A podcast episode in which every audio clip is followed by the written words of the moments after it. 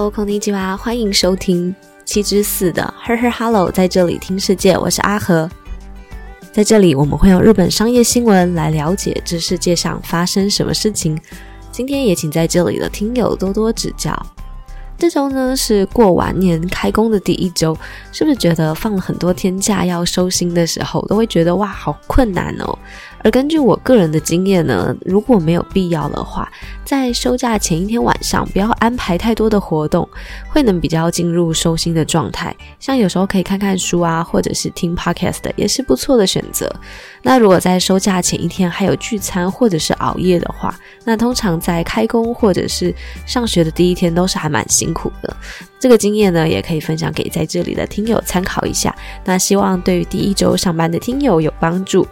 那我们今天要分享的主题是有关于日本居酒屋市场，还有日本出版业的相关商业新闻。有兴趣的话，就在这里一起听下去吧。那现在在这里先来分享我们节目网站上面这周一月二十七号到二月二号的商业新闻要点有：日系汽车，日本汽车大厂 Toyota 发表新社长 Saido Koji 桑就任；经济政策，美日和协议限制半导体出口至中国。企业财报：日本光学相机大厂 Canon，二零二三年十二月起年增十一 percent，医疗光学表现亮眼。消费物价，物价优等生鸡蛋也撑不住了，零售价一公斤三百零五日元，创下历史新高。企业快讯，Olix 以三千日元的价格将日本的通信化妆品大厂 DHC 完全子公司化。以上的新闻要点都可以在我们的节目网站上面看到。喜欢文字版的听友，或也可以直接订阅我们的电子报。订阅电子报也是免费的。就让我平日整理的日本商业新闻，还有本节目的文字稿，透过 email 分享给您。连接也在 show notes 资讯栏当中，欢迎上去看看。那我们现在就来听听看新闻吧。居酒屋在日本的饮食文化占了很大宗的比例。特别是在聚会的时候，通常晚上会约在居酒屋。而因为疫情的关系，目前居酒屋文化也要面临了转型哦。那我们现在就来了解一下这则商业新闻。第一则新闻：伊萨卡亚居酒屋不只是伊萨卡亚，多角化经营通通来。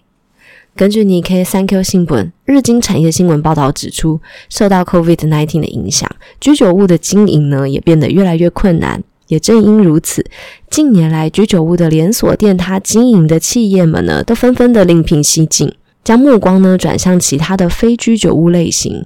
比方来说，经营大型连锁居酒屋的和名瓦塔明，在二零二年的十月的时候呢，就宣布要创立新的烧肉品牌 Yakiniku no Watami，并且呢，在东京都的大田区开设了一号店。该企业主打炸鸡的米莱萨卡。还有主打串烧的三代目托利梅隆这种品牌，也都从传统的居酒屋类型转到一个新形态的店铺模式。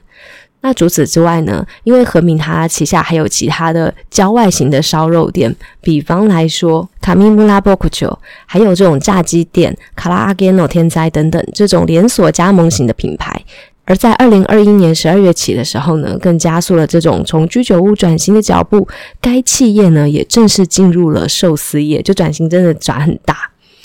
另外一家也是经营居酒屋为主的莫奇尼卡布西基看一下，也随着旗下的哈纳诺麦、萨卡纳亚豆酒等居酒屋的结束营业，整体的店铺数呢正是逐渐下降。但是该公司也正积极的在转型。另外呢，创立了大众食堂、鸭丝杯，还有烧肉店牛心等等这种非居酒屋的品牌。那根据加盟业者的需求，目前呢也在转型成为了一个在店铺里同时可以开设像居酒屋、烧肉店等这种复合式的居酒屋类型。而另外一家呢，也是在这里听友可能耳熟能详的公司，叫做鸟贵族 （Toriki Holdings），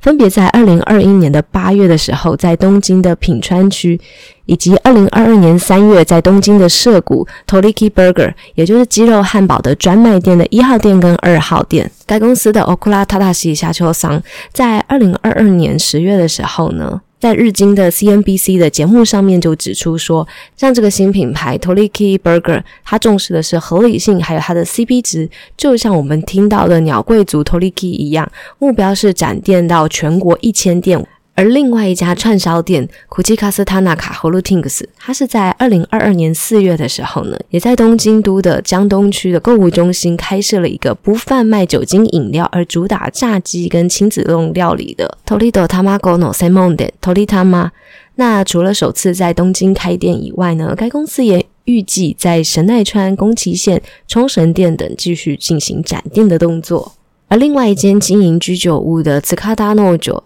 它的 AB Holdings 也积极的开发出特殊的专门店来进行转型。在二零二一年十月的时候呢，就以农家的炭火料理的形象，在大阪市呢开了一家新的意大利料理店。那除此之外呢，分别在二零二一年的十二月，还有二零二二年的三月，在东京都里面开了一个新的日式火锅店，就已经从原本的伊萨卡亚转型成完全不同料理类型。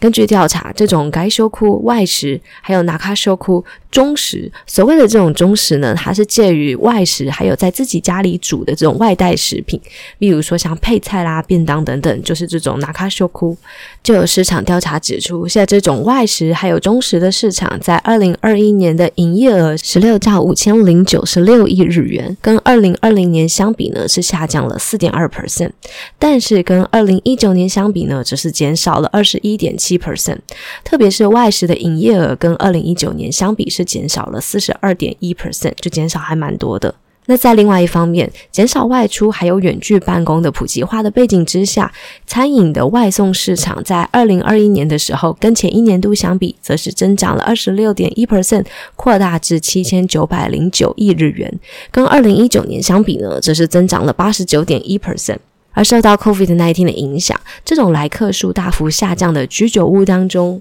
，Monterosa、Osho、SFP Holdings、Kuchikatsu Tanaka Holdings 等等的公司纷纷都加入了这种外送事业。他们会透过利用这种 Uber Eat 或者是 Temaika Menu 等等的外送服务来应对外送市场的需求，希望呢可以在疫情当中获得了新的客户。好，听完这则新闻，我们大致可以了解到，日本的居酒屋文化呢，也有逐渐在转型当中。我们之前呢，在平日新闻当中有分享过，因为不敌疫情，瓦塔明和名企业日本国内的三层居酒屋预计在二零二三年陆续的结束营业。而这则新闻现在听起来呢，和名企业呢，目前是打算来做起炸鸡还有串烧的生意。而在刚刚新闻当中，还有提到的一家居酒屋叫做 Toriku，也就是鸟贵族。在关西地区呢，非常常见到，而且据点呢多分布在交通地铁的附近，所以标示非常显眼。那因为它的单价相对便宜，品相呢就是全品相都是两百八十日元，价格很透明，所以也成为了许多台湾人到日本旅游的时候可以轻松进入消费的店家。那我们这次呢就来分享一下鸟贵族的商业资讯。鸟贵族呢，它是成立于一九八六年的九月，在大阪创立。那至今呢，约有三十七个年头。目前总部是位在于大阪市的浪速区。现在全国呢，共有六百多间分店。创办人欧库拉塔塔西桑当初取“鸟贵族”这个名字呢，就是觉得哇，贵族听起来很高级，也很时尚。那可以希望摆脱原本传统这种伊萨卡亚居酒屋以男性为主的这种气氛，让女性也可以进入居酒屋用餐。因此呢，就取名叫做“鸟贵族”。那也因为“鸟贵族”听起来很贵气，但是因为呢，全品相的价格透明，所以也受到日本民众的喜爱。而鸟贵族呢，它有它的独到的展店策略，有别于一般居酒屋呢会选在都心店的地方，鸟贵族它展店的逻辑呢是选择空中店铺或者是地下店铺的方式来进行，来减少它的开店成本。那什么是空中店铺？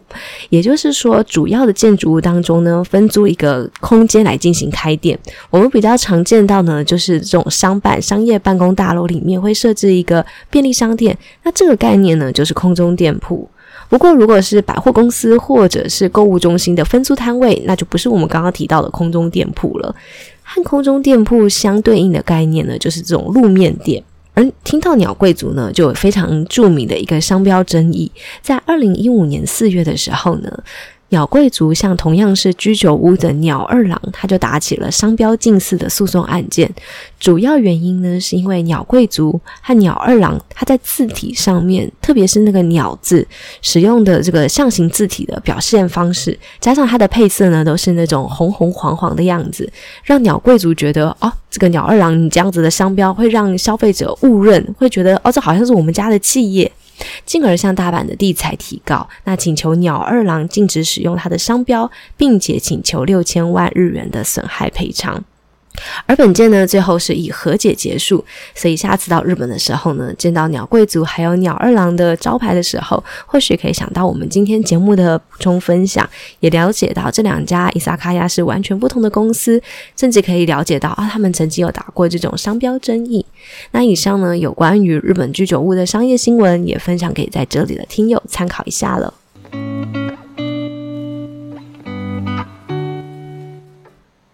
节目一开始呢，我们有提到了一些收心的方法。除了在开工的前一天晚上不要安排太多活动之外，另外一个不错的方式呢，就是看看书了。不过现在人呢，接受到的资讯真的很大，想要找一个时间好好静下来的看书，觉得就变得有点奢侈。那也正因为如此，许多的出版业呢，都笑称自己是夕阳产业。而不单只是台湾，日本的出版业也面临了这样子的情况哦。所以现在我们一起来了解一下第二则新闻。第二则新闻，你有多久没有买书了呢？日本的出版业年减二点六 percent。根据 Nikkei Sankyo 新闻。日经产业新闻报道指出，位于东京新宿的出版科学研究所，针对了目前日本的出版业进行了研究调查，公布了二零二二年日本出版市场的规模，包含了纸本、电子出版物的出版市场。它的预计销售额跟二零二一年相比呢，是下降了二点六 percent，来到了一兆六千三百零五亿日元，而这也是近四年来日本出版业首次出现负成长的表现。由于疫情过后，居家的需求呢已经逐渐接近尾声，加上高物价，都让消费者暂缓他的消费行为。在日本出版界当中呢，电子出版市场是增长了七点五 percent，来到了五千零一十三亿日元的规模。尽管目前在二零二一年电子出版市场的成长速度呢，都是以两位数的方式在推进，但是该研究的分析指出，这样子的成长节奏呢，在二零二二年就开始踩刹车了，感觉电子出版市场呢，终于来到了饱和的状态。而从细项来观察，在电子漫画的部分呢，是增长了八点九 percent，而电子书跟电子杂志的部分呢，这两个市场规模则是低于前一年度。另外，在纸本市场的部分呢，更是下降了六点五 percent，来到了一兆一千两百九十二亿日元。而其中呢，图书销售呢下降了四点五 percent，而在杂志销售的部分呢是下降了九点一 percent。迄今为止呢，一直销售强劲的文学丛书还有儿童读物这部分呢，这两个的销售市场也呈现放缓的现象。好，听完这则新闻，确实了解到出版业在疫情期间呢，它的业绩稍微有好转。但是因为现在人的休闲娱乐很多，除了阅读之外啊，像网络啊、游戏、音乐等等的领域呢，还是可以不断的探索。所以台湾的出版现况呢，也让我很好奇。那现在我们就一起来了解一下。根据台湾的国家图书馆公布的图书出版现况还有趋势报告，就显示，在二零二一年的图书 ISBN。这个 ISBN 呢，可以想象是每一个书本都有它自己的身份证编号。那这个图书的 ISBN 的申请统计，在新书的出版数呢？是五万七千七百一十种，那成长率呢是六十四点六九 percent，也就是平均台湾每一千人所拥有的新书量呢是二点四七本，跟二零二零年的一点四九本相比呢是大幅的有所成长。那出版量也是回稳，也站上了台湾 ISBN 制度实施以来的新高点。而至于出版的新书，包含电子书的部分呢，共计有五万七千七百一十种，和二零二零年相比呢，是增加了两万两千六百六十九种。那它的新书量呢，也创下了历年最高。而图书资料的类型也更加多元化，包含在电子书还有有声书的部分，也都大幅的成长。那因为疫情的期间。像这种以数位方式出版的，像电子书啊，或者是有声书，也变成了许多人阅读的首选。那其中电子书呢，就一万七千四百五十三种，在年度的总新书量的三十点二四 percent，其实还比例还蛮高的。那另外在有声书的统计部分呢，有四百四十二种，在世界各地的有声书，他们都发展行之有年。相较于外国的有声书的发展速度，台湾的有声书市场呢，目前还在起步的阶段当中，所以后续的发展呢。也非常值得令人注目。那以上呢，就是有关于二零二二年三月的时候，国家图书馆的投进资料。这些出版图书的种类呢，主要是以漫画、考试用书、小说、教科书，还有儿童读物最多。那在这里的听友，是不是这两年也买这类型的读书来看呢？那以上呢，就是有关于出版业相关的商业资讯，也分享给在这里的听友参考一下了。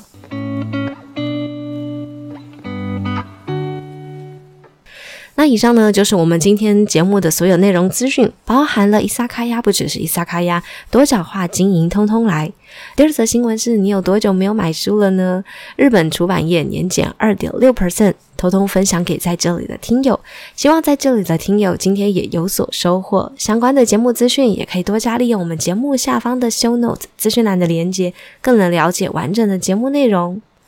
这里是 Her Her Hello，在这里听世界，我是阿和。非常感谢您花时间收听跟持续陪伴。我们现在有开放 Donate 赞助，欢迎您的实际支持。也可以在 Apple Podcast 或 Spotify 留下五星好评，以及想对我说的话，我会非常感谢您。